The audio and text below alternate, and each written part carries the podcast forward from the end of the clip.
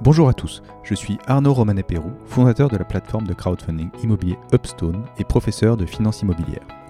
J'ai créé le podcast Des briques et des brocs pour échanger avec des professionnels de l'immobilier sur leur parcours, leur expérience, les thématiques du moment et les fondamentaux du secteur. Le but de tout ça Tout simplement vous donner accès à un maximum de savoir et de connaissances sur le secteur. Bonne écoute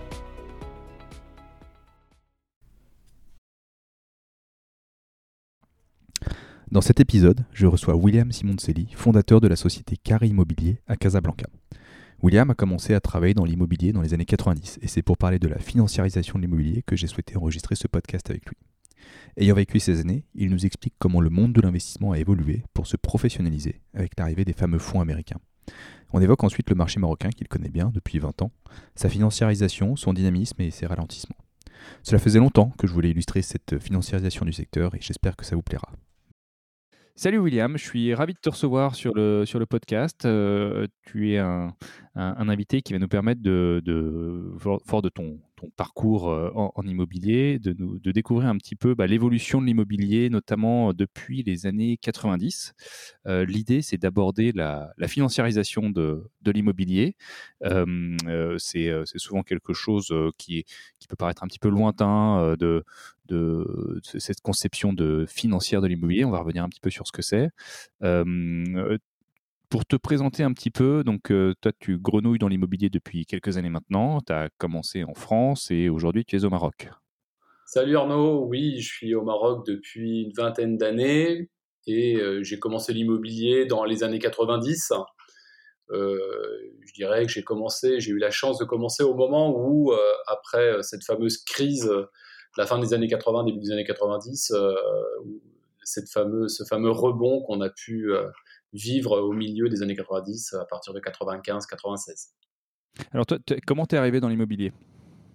Écoute, euh, je suis arrivé dans l'immobilier euh, un peu par hasard et euh, je dirais que j'y suis resté par oubli. Bon, là, ça fait un peu caricature, mais à la base, moi, je suis universitaire. J'ai suivi un cursus assez, assez, je dirais, haut en couleur à travers un parcours dans les maths, puis après la géographie, et puis euh, chemin faisant, euh, passionné par l'immobilier, euh, je dirais assez jeune, je me suis, je dirais que je me suis intéressé à, l'agence immobilière et au job de, de, négociateur immobilier. L'idée, c'était d'avoir un job qui me permette à la fois de, pouvoir poursuivre une partie de mes études et, puis euh, de commencer à rentrer dans un, dans un boulot sympa. Euh, l'immobilier reprenant dans les années 95, ça me paraissait, euh, ça me paraissait jouable. Et alors du coup, tu as tapé à la porte d'une agence pour trouver du boulot? Voilà, voilà. C'est exactement ce que j'ai fait. Je suis allé, je suis allé à l'époque, j'habitais dans le, j'habitais sur Paris, dans le 11e arrondissement. Je suis, je, je, je, suis parti rue Saint-Maur pour ceux qui la connaissent, et je l'ai arpenté de, du, haut du 10e, l'hôpital Saint-Louis, jusqu'à la rue de la Roquette. Et euh, j'ai tapé à la porte de trois agences et la troisième a été la bonne, euh, puisqu'on m'a proposé euh, de remplacer celui qui venait de partir. Donc un siège s'étant libéré pour moi, je me suis, bah, je me suis installé là où il y avait de la place. Et, c'est comme ça que j'ai commencé ma carrière dans l'immobilier. Et, à ce moment-là, tu, savais quel était le métier, tu savais ce qu'il fallait faire, ou tu es, euh, arrivé en véritable euh, euh, touriste qui, qui dit je, veux travailler? Alors, écoute, ça va peut-être te paraître surprenant, mais non, je ne suis pas arrivé en touriste, mais je suis arrivé détendu.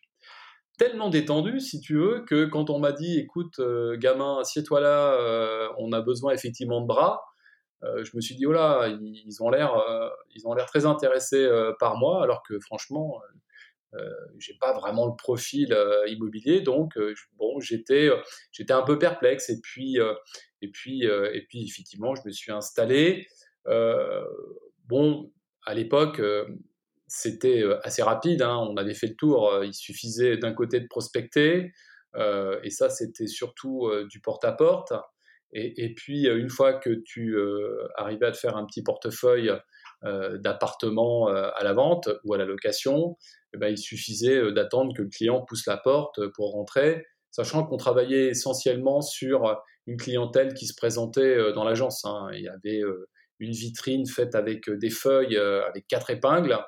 et, on attendait, on attendait le chaland. D'accord. Donc l'idée, donc déjà le secteur c'était plutôt du résidentiel.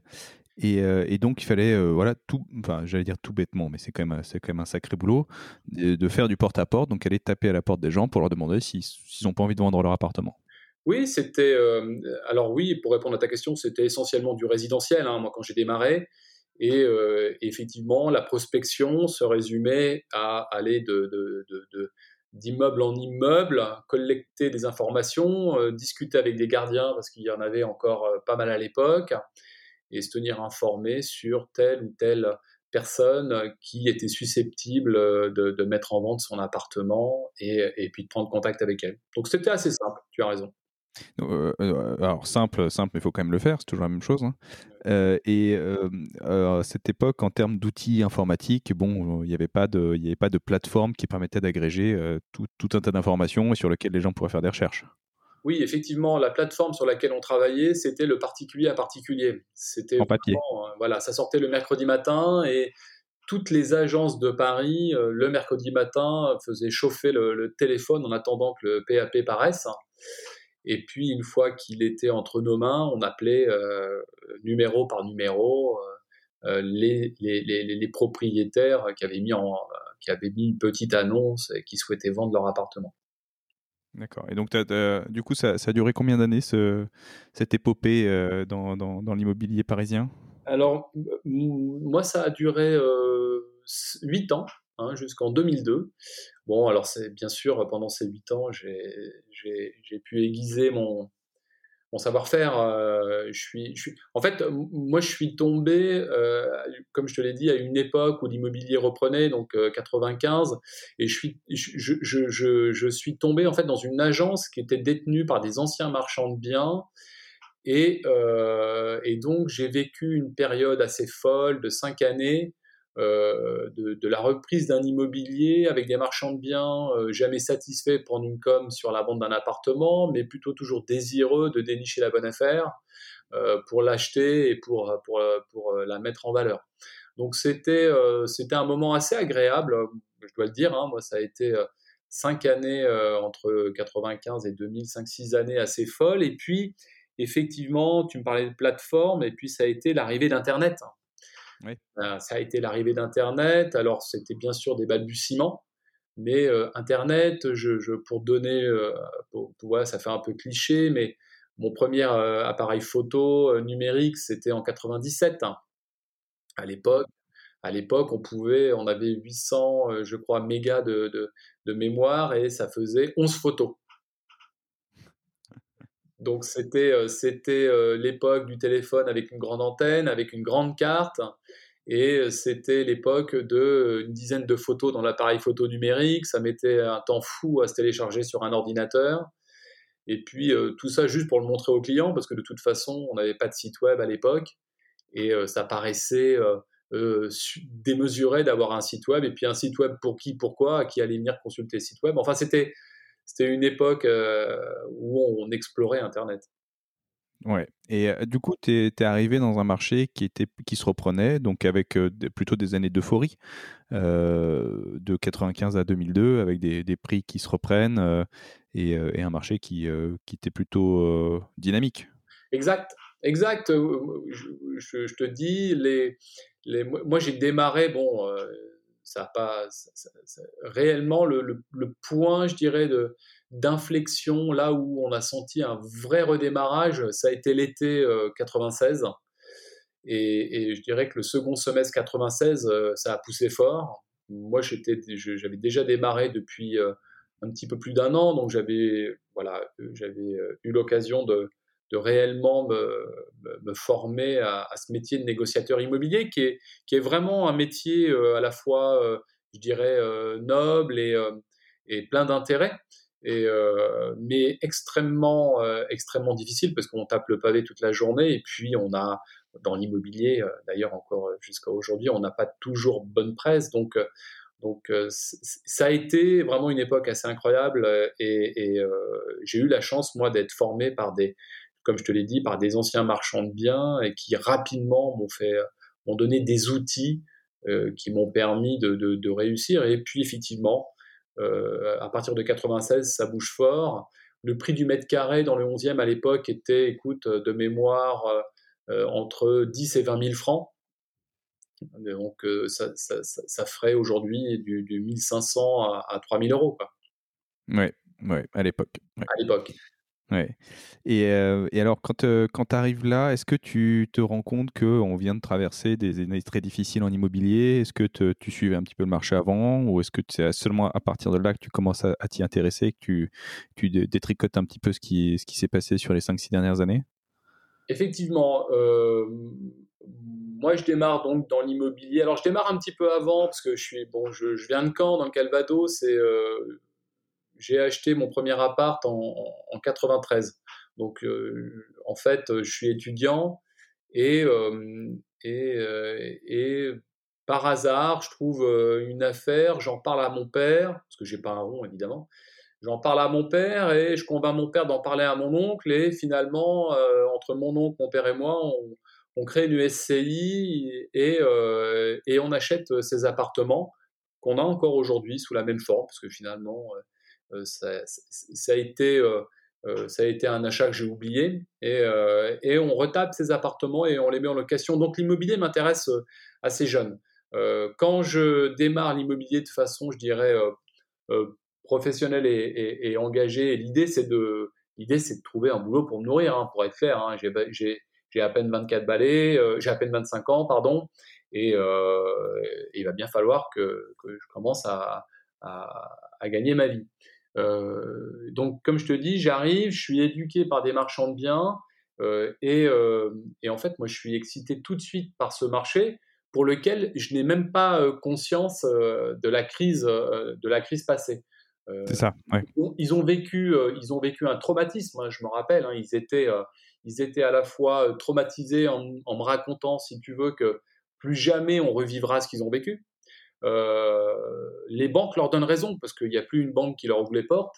Euh, certains sont ruinés, moi, avec un train de vie qui, bien sûr, s'est amoindri, mais toujours la même classe. Et, euh, donc, c'est un mélange assez. je te dis, moi, je, me souviens de cette époque, il y a beaucoup de bienveillance à mon égard, et à la fois, c'est dur. C'est dur parce que des types ont, ont fait beaucoup d'affaires, ils me parlent que de leurs affaires passées, tu sais, un peu comme des anciens combattants. Mmh. Et, euh, et, je sens bien que pour eux, euh, rebondir, ça va être très dur parce que le marché a Alors, changé. Et, et, à ce moment-là, comment, comment ils te racontent l'histoire? Parce que pour, pour, la faire, euh, pour la faire courte, donc on a eu ce qu'on appelle une bulle spéculative sur, le, sur l'immobilier qui, qui a commencé à gonfler au fin des années 80 et qui a éclaté en 91, qui a amené à une, une baisse des prix de 91 à 95, 95, 96. Donc on a eu, on a eu beaucoup d'acteurs qui avaient une, un comportement spéculatif finalement sur, sur l'immobilier, qui pouvaient acheter et vendre en faisant de très gros profits sur du très court terme, ce qui a alimenté la bulle. Donc euh, ça, ça a aussi accéléré la construction. Il y a une époque où on construisait énormément. Je crois que en, pourcentage total du stock, c'était de l'ordre de 10%, 10-12% de, d'immobilier neuf qui arrivait euh, sur euh, chaque, chaque année. Et en 91, la bulle éclate. Alors c'est plus ou moins lié à des, des, des effets macro-éco de la guerre du Golfe et, et de alors je crois que c'est l'invasion de du Koweït par l'Irak, les Américains qui sont pas contents. Voilà, c'est ça. Donc les, les, Américains sont pas très contents, ils interviennent et du coup c'est voilà, c'est le début de, d'un ralentissement économique et, euh, et, voilà, ça sonne le glas en tout cas de la, de la bulle spéculative sur l'immobilier et l'immobilier là à ce moment-là s'écroule et on se rend compte que bah, on a peut-être un peu trop construit, qu'on achetait avec une stratégie qui était plus courte, plutôt courte et, spéculative. Du coup, on n'est pas sur des bons fondamentaux en immobilier et bah, le marché corrige. Et, le marché corrige longtemps, puisqu'il corrige de 91 à oui, 95, 96, c'est ce qu'on se disait. Donc eux, toi, tu arrives chez eux au moment où ça reprend, bah, avec a priori aucune idée que ça pourrait reprendre ou de, ce qui vient de se passer. Comment, eux racontent un petit peu le, les, dernières années qui viennent de se passer?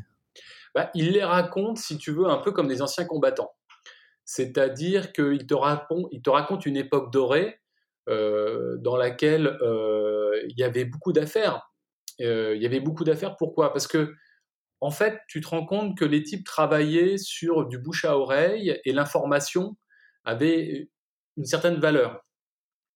C'est-à-dire que cette information, ils allaient la chercher. Euh, alors, bon, tu sais, il y a beaucoup, il y a, il y a des légendes urbaines hein, sur les marchands de biens. Et, et donc, effectivement, ils avaient l'habitude euh, ils fonctionnaient en, en, en, vase clos entre eux et ils se repassaient les affaires, euh, ils faisaient les affaires. Et puis, euh, euh avant ces années 90, il y avait les fameuses sessions de promesses, mmh ce qui était interdit par la suite parce qu'il y a eu il y a eu trop d'abus. Et puis, effectivement, moi, je pense que le législateur a, a eu raison d'encadrer ça. Il, voilà, il, fallait, faire en sorte aussi que les gens évitent de se faire avoir et que la profession soit organisée. Donc, du coup, c'est comme toutes les périodes où euh, finalement euh, il y a une euphorie, euh, il y a une euphorie sans limite, hein, et puis on vient te doucher par un marché ben, qui finalement se rebelle. Le, pouvoir passe de l'offre à la demande, le bras de fer change, la force change de, côté du bras de fer, tu vois. et mmh, mmh. c'est la demande qui impose un, un nouveau rythme euh, euh, les marchands de biens, euh, pour, lesquels pour lesquels les marchands de biens n'ont aucune réponse, parce que finalement, voilà, ils s'étaient reposés plutôt sur leur laurier, je pense, hein, pour, pour, pour, avoir vu, et, et, puis ça bossait facile.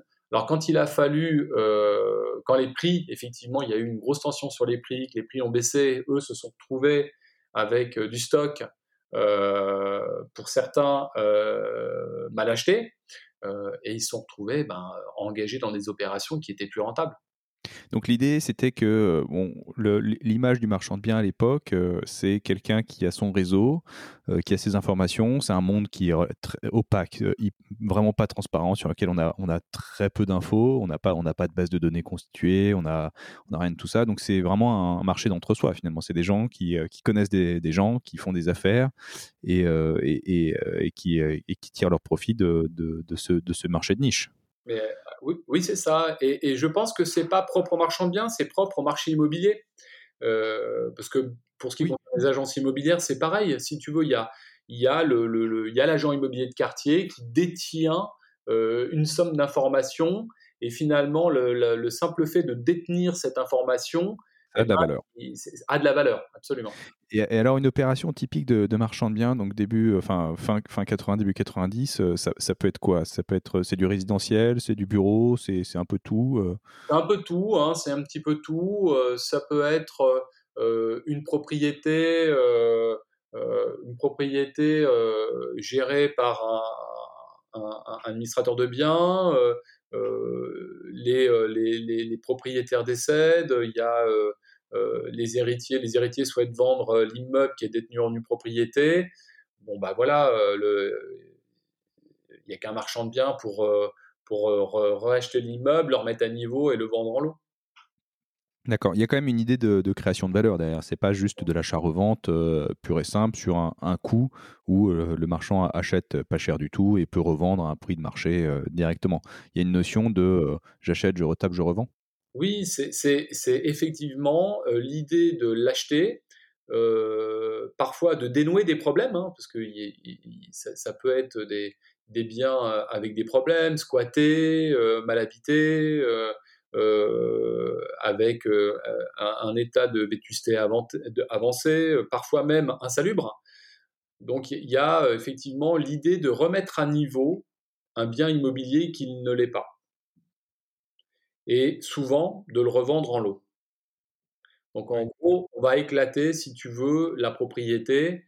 Euh, il y avait beaucoup, moi je me rappelle, hein, euh, il, y a encore, euh, il y a encore 25 ans, il y avait beaucoup d'immeubles détenus en propriété dans Paris. D'accord, par des, par, par, des familles ou par des, par des investisseurs qui par des familles, tout l'immeuble. Ouais. Ok.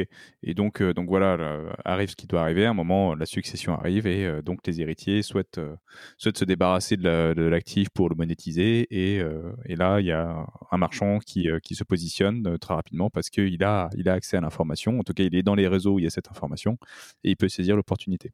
Exactement. Et effectivement, comme tu l'as dit, le marchand de biens, le marchand de biens, et il apporte de la valeur à, à, cette, à cet actif. Euh, et c'est souvent des immeubles qui euh, sont entretenus, mais qui finalement euh, ont besoin d'un gros coup de, de, remise à niveau. Mais donc le marché s'est quand même emballé fin des années 80. Donc on avait une, une progression des prix qui était démentielle et sur lequel les, les, bon, les opérateurs immobiliers ont pu faire de, de, de très belles opérations, j'imagine. Oh, oui, oui, oui. Bon, je pense que de toute façon, encore une fois, moi, même si je suis arrivé après, euh, comme je te l'ai dit, j'ai été abreuvé d'histoires où les types euh, achetaient 100 et euh, revendaient à 200. Ouais, oui. Donc, ouais. Donc de, très belles performances, quoi. De très belles performances et, parfois c'était c'était des performances même indécentes, tu vois.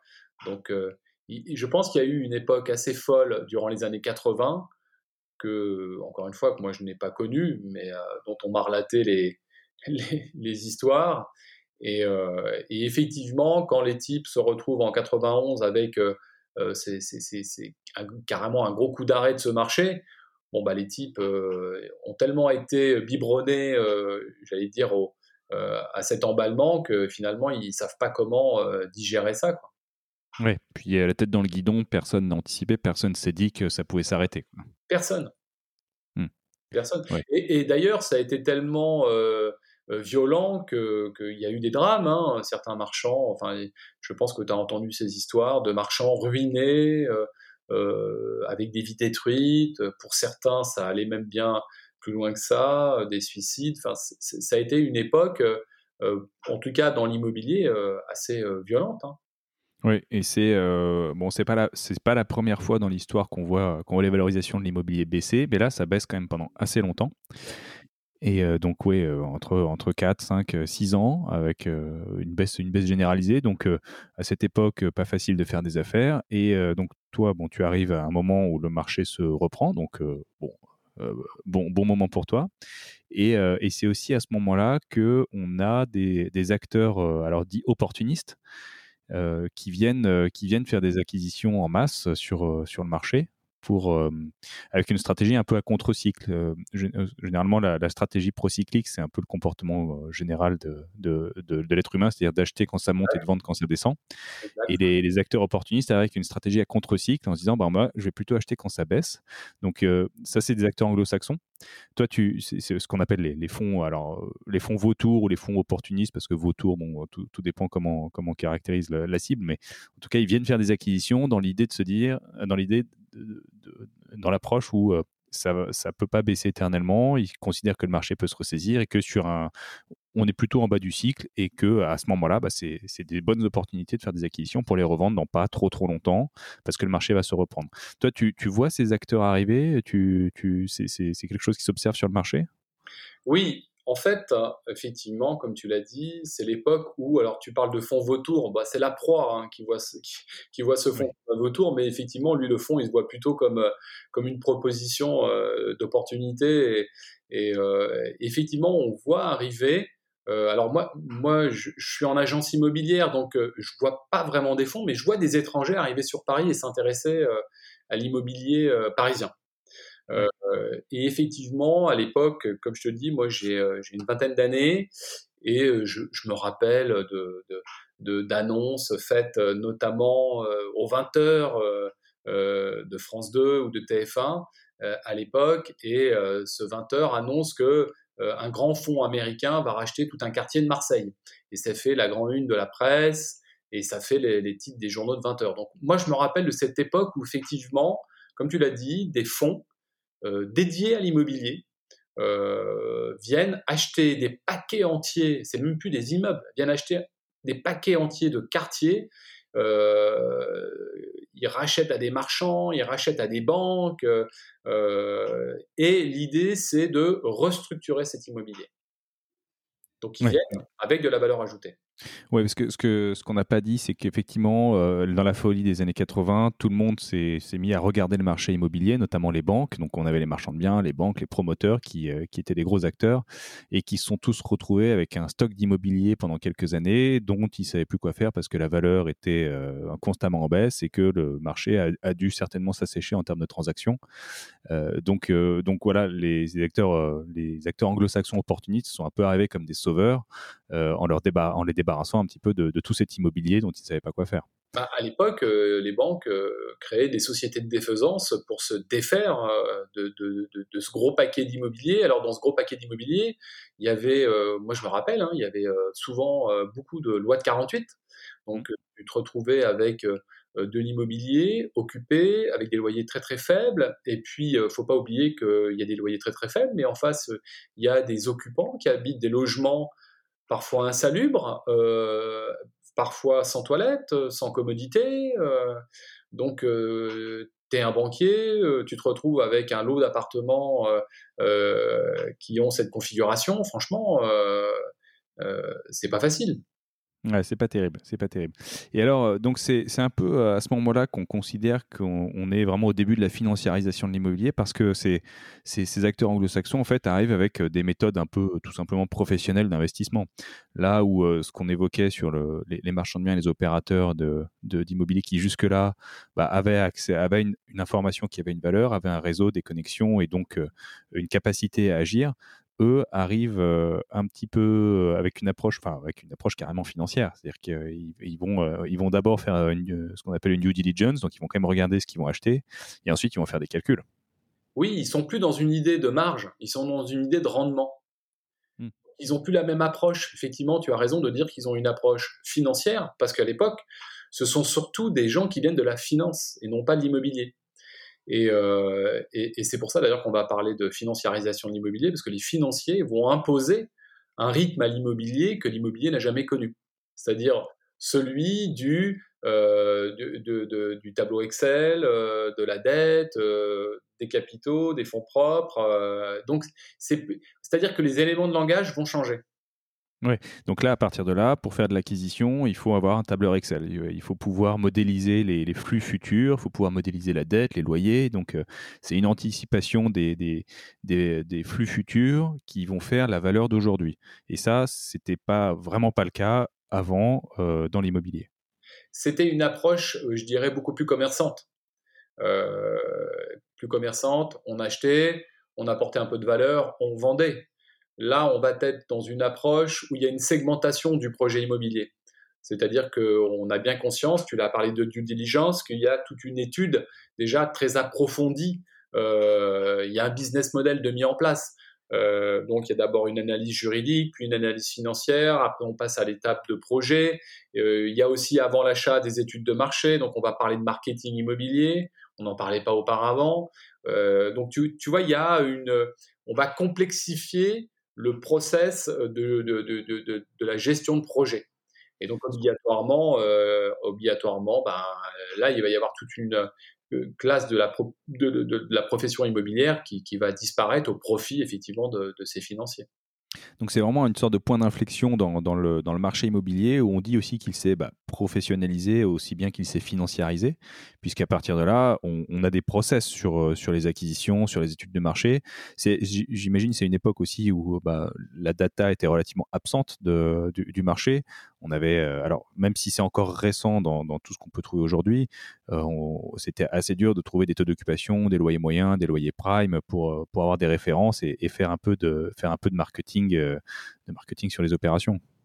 Oui, il y avait très, peu d'informations à disposition. D'ailleurs, euh, moi, j'étais pas, j'étais pas dans le dans cette finance immobilière à cette époque, mais j'imagine que quand il quand il faisait des études, ça devait être une vraie, ça devait être un vrai barnum.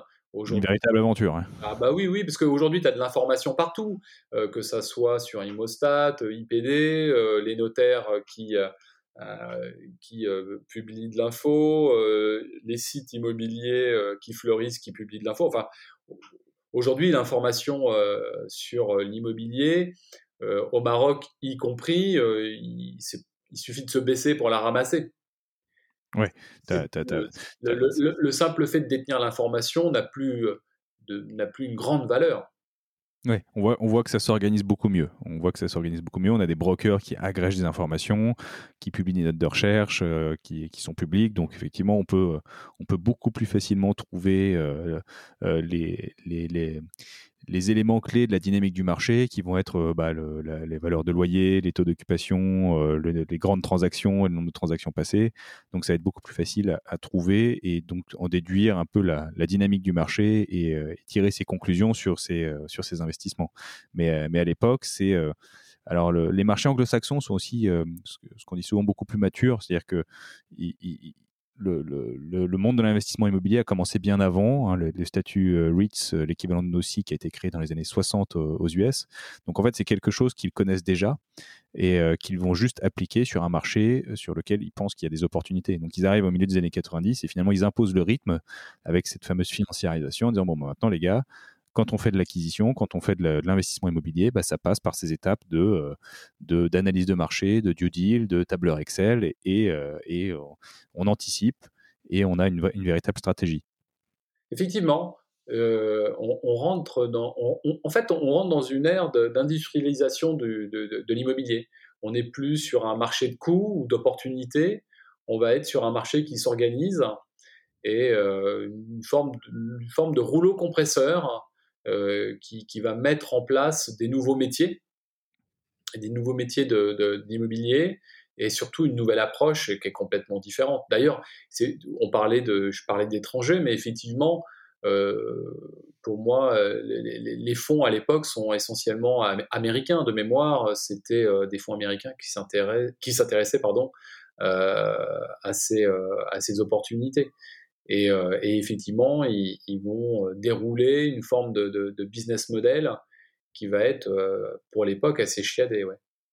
Oui, j'ai rencontré des personnes qui travaillaient dans l'immobilier dans les, années 90 aussi, qui m'ont qui m'ont dit on a dû, en fait, on a on a dû retourner à l'école pour apprendre la finance finalement. Donc il y, a des personnes qui, ont, qui sont retournées faire des masters spécialisés en finance pour pouvoir continuer à travailler dans l'immobilier parce que le, monde immobilier était en train d'évoluer sur la tendance financière et maintenant il fallait apprendre les bases de bah, qu'est-ce que c'est qu'un DCF, un multiple, euh, euh, les ratios, euh, les, calculs sur Excel. Donc il, y a, il une vraie transformation qui a commencé dans les années 90.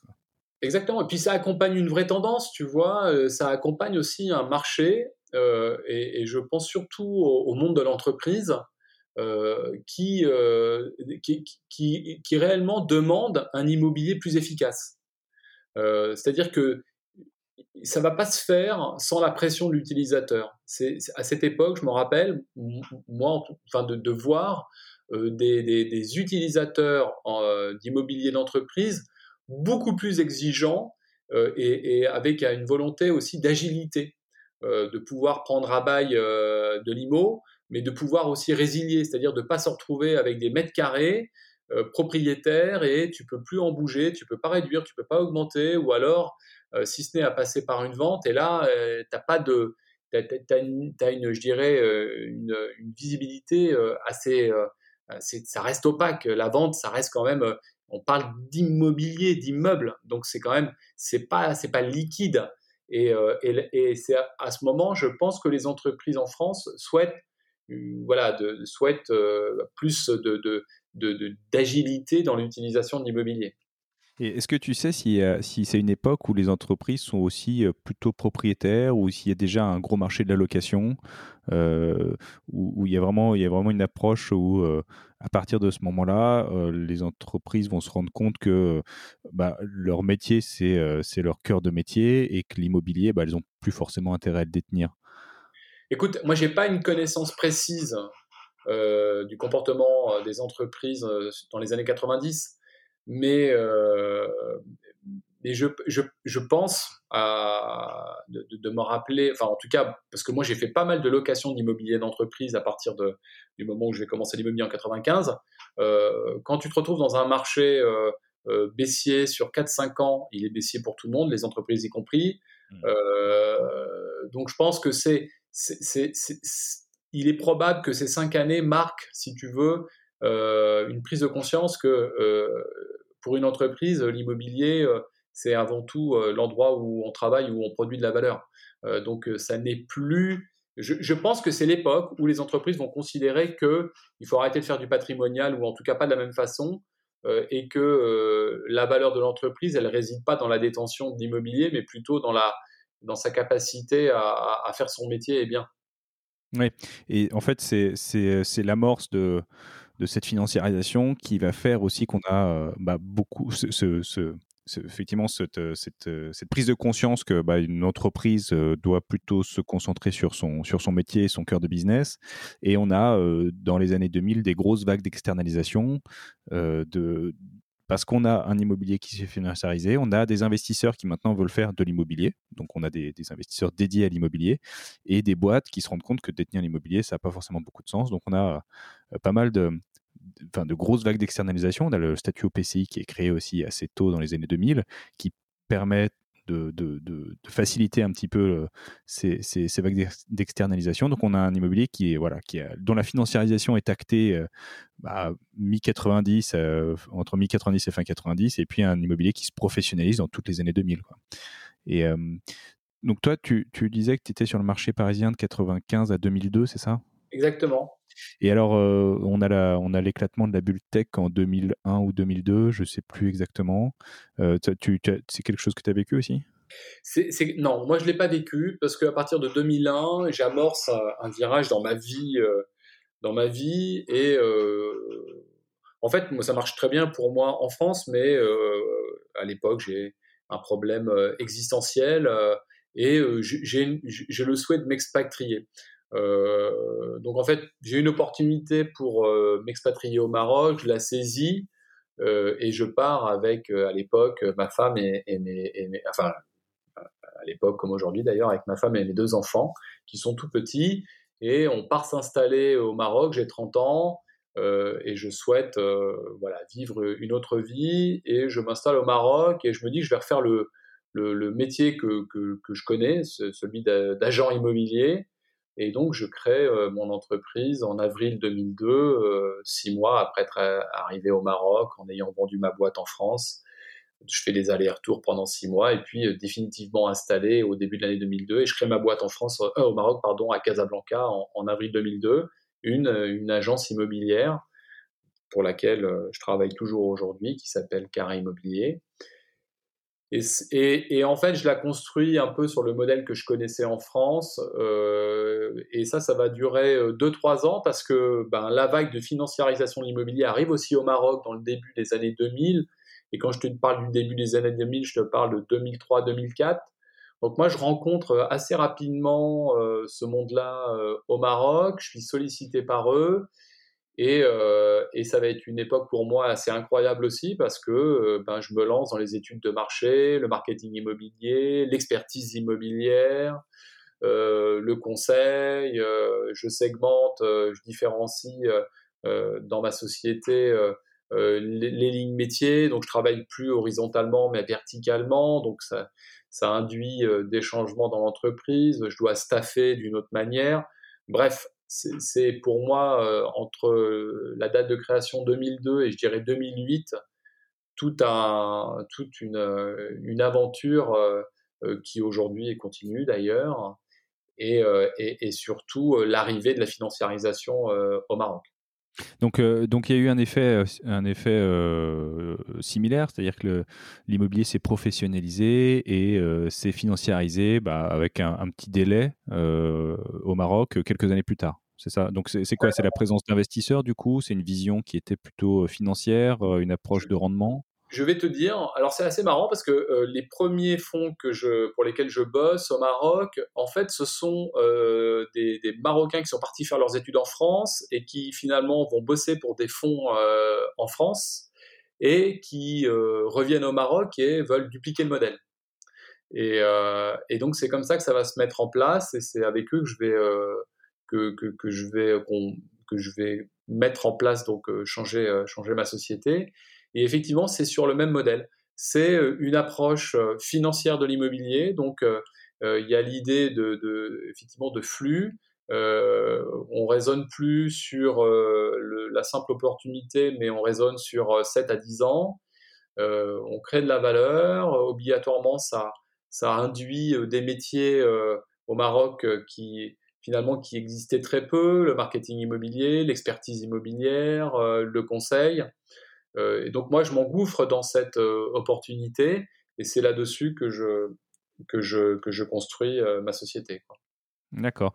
Donc toute la data qui, qui, commence à être exploitée en France, le, marché se duplique et toi tu, tu, montes ça, tu montes ça à Casa finalement.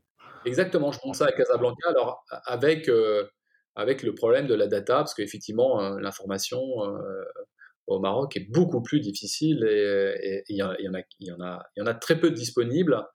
bon, depuis, ça a bien changé.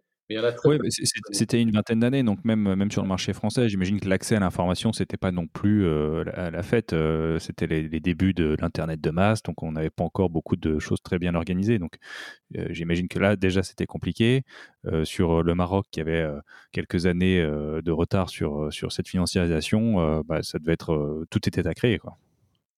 Bah, exactement. Tout, tout, tout était à créer au sens où tout était là, mais il fallait le mettre en, musique, effectivement.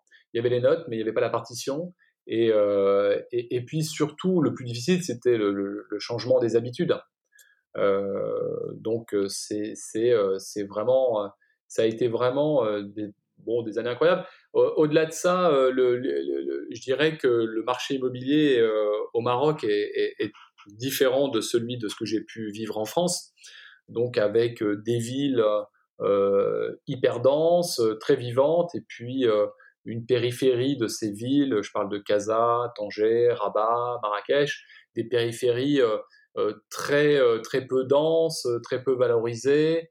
Donc voilà, et aussi avec des villes comme Casa, Rabat, Tanger, très dynamiques sur l'immobilier d'entreprise, et des villes comme Marrakech, Fès, Agadir, beaucoup moins dynamique sur l'immobilier entreprise, mais plus dynamique sur l'immobilier touristique. Hmm.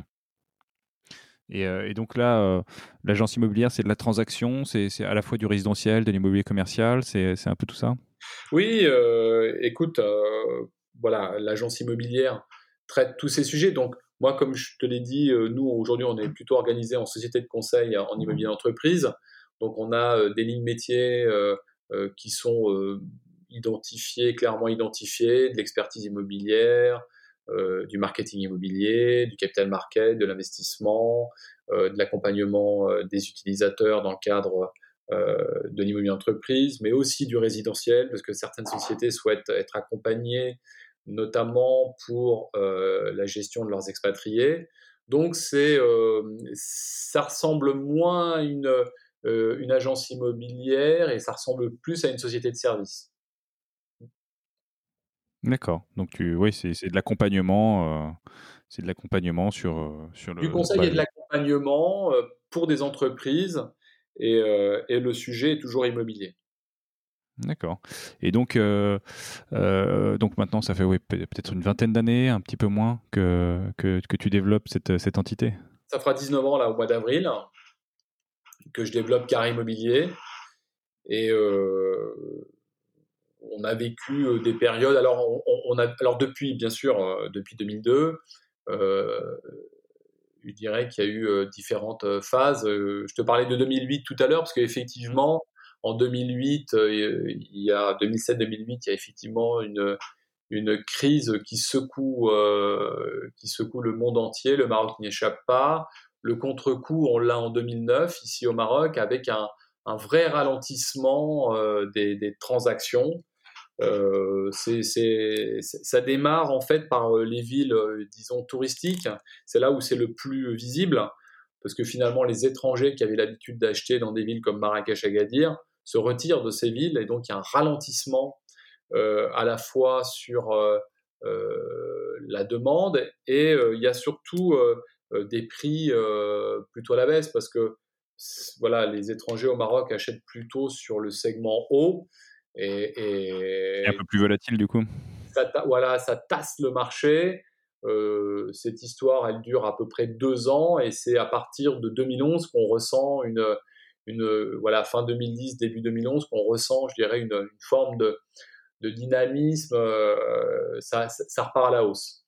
Donc euh, 2009, ça secoue jusqu'à fin 2010, 2011, ça redémarre et on va bien bosser jusqu'en 2015 et là, entre 2011 et 2015, on est euh, réellement dans un immobilier, en tout cas sur l'entreprise, euh, de, prise à bail. Hein, tu vois, il y a les, utilisateurs, c'est surtout des grosses sociétés, qu'elles soient nationales ou étrangères, euh, elles veulent pas acheter, elles veulent louer.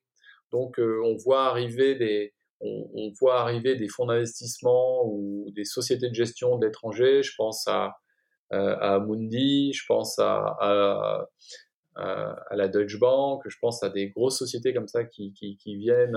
Oui, parce que j'allais dire, s'il y a des locataires, c'est qu'il y a des murs, et ces murs, ils doivent forcément être détenus par, par des investisseurs. Voilà.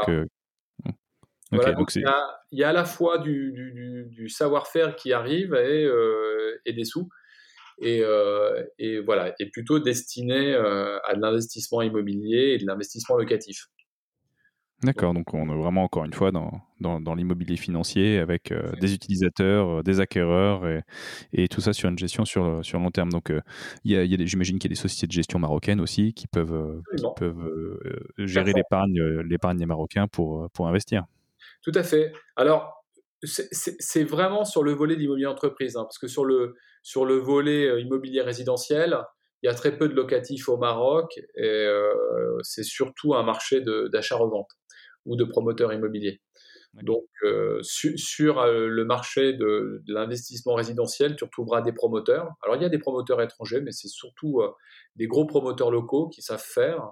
Et, d'ailleurs, ils savent tellement faire qu'aujourd'hui, ces promoteurs s'exportent en Afrique. Hein, pour certains, ils sont présents dans de nombreux pays d'Afrique subsaharienne.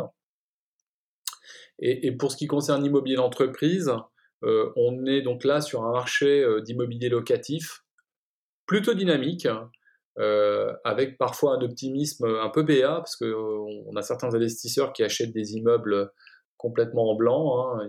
ils, les achètent parfois même en cours de construction, sans, visibilité des, locataires.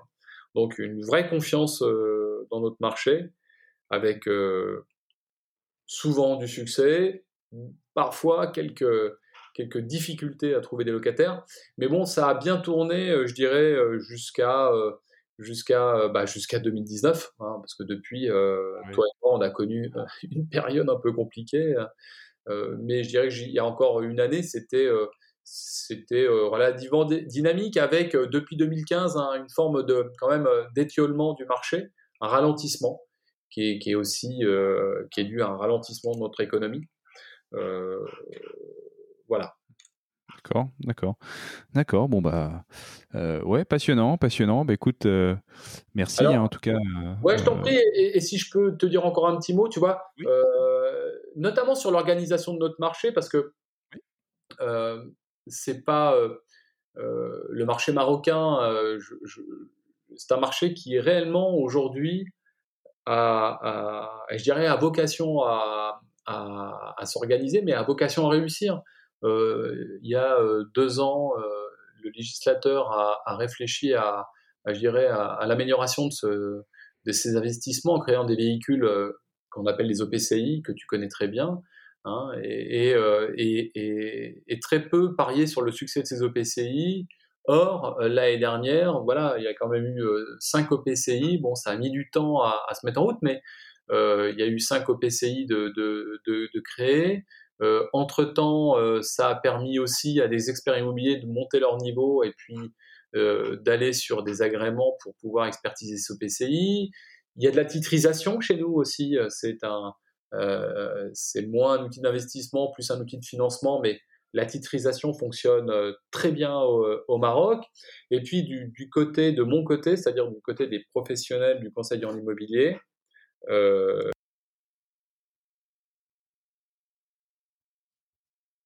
ah, ça a coupé, on ne t'entend plus.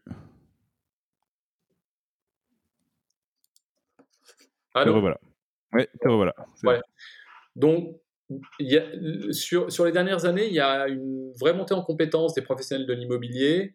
Et euh, quand je te parle de montée en compétences, je te parle de, de prise de conscience qu'on devait avoir non seulement un marché euh, mieux informé, mais aussi euh, un marché où les bonnes pratiques étaient la règle.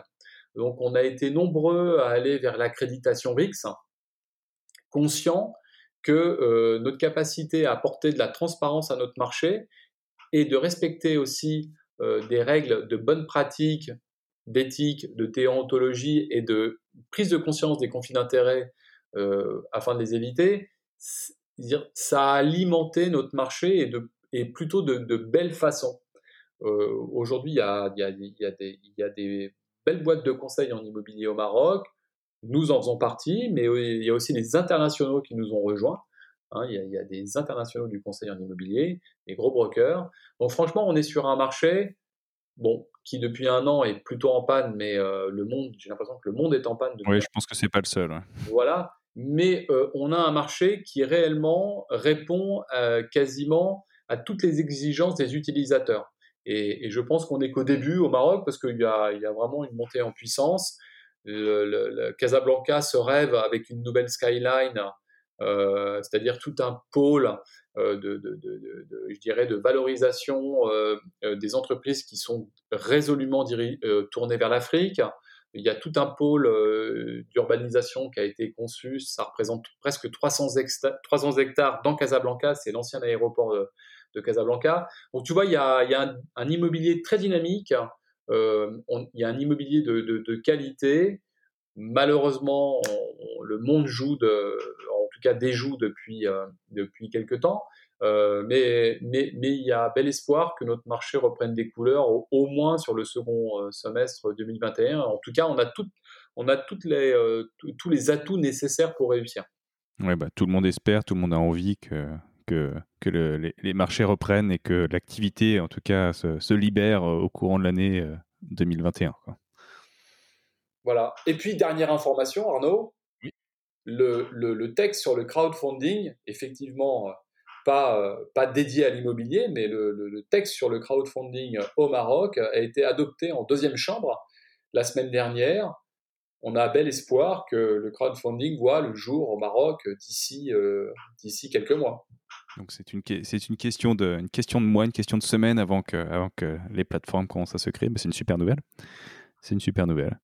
Bah écoute, euh, top. Euh, William, c'était super de, parcourir un petit peu cette évolution de, l'immobilier euh, mi-90 en France vers, vers le Maroc et voir un peu les, les parallèles aussi qu'il y a euh, sur, sur un immobilier qui s'est professionnalisé, qui s'est qui s'est financiarisé. Et on voit que c'est bah, c'est une tendance qui est plutôt globale. Hein. Ça, voilà, ça, ça, ça, a commencé aux US, euh, euh, dans les pays anglo-saxons, ça c'est arrivé en France, ça arrive naturellement au Maroc. Donc on est vraiment sur des tendances, des tendances larges. Donc voilà, ça permettait de, bah, d'avoir un petit peu de contenu sur sur quelqu'un qui, qui l'a vécu, quelqu'un qui, qui était dedans et qui, qui, pouvait l'exprimer. Donc, je, ouais, je, trouve ça, je trouve ça génial. Donc, merci encore pour, pour ton temps et, euh, et pour euh, toutes ces explications. Et puis, euh, bah, si, on, si on veut trouver des informations sur, sur William Simoncelli, on fait comment? On va sur LinkedIn as, le site internet de Carré Immobilier? Exactement, on va sur LinkedIn. c'est, je, je, je, suis un, fervent utilisateur de, LinkedIn. Je trouve que c'est un outil très intéressant euh, pour, pour mon métier. Et, puis, effectivement, il y a le site de Carré Immobilier. C'est, très simple, hein, c'est carréimmobilier.ma. Donc, tout attaché, carréimmobilier.ma. Et il y a aussi pour les personnes qui souhaitent avoir de l'information sur euh, le marché euh, de l'immobilier au Maroc, un, site qui reprend en fait un GIE qu'on a monté à quatre sociétés, qui s'appelle Statimo Maroc. Et ce site, c'est statimo.ma, là aussi euh, en un seul mot, statimo.ma, S-T-A-T-I-2-M-O.ma. Et, euh, et en fait, il y a quatre sociétés, la nôtre plus CBRE, JLL et Colliers International, qui euh, agrégeons de la data et c'est consultable gratuitement, publiquement. Eh ben super, de la data, c'est tout ce qu'on demande. Exactement. Bon, écoute, super. Bah, écoute, je te remercie encore une fois et, et, et merci encore pour, pour, euh, pour toutes ces informations. C'était vraiment super intéressant. Je te dis à bientôt. Merci pour ton invitation et bon courage. Merci.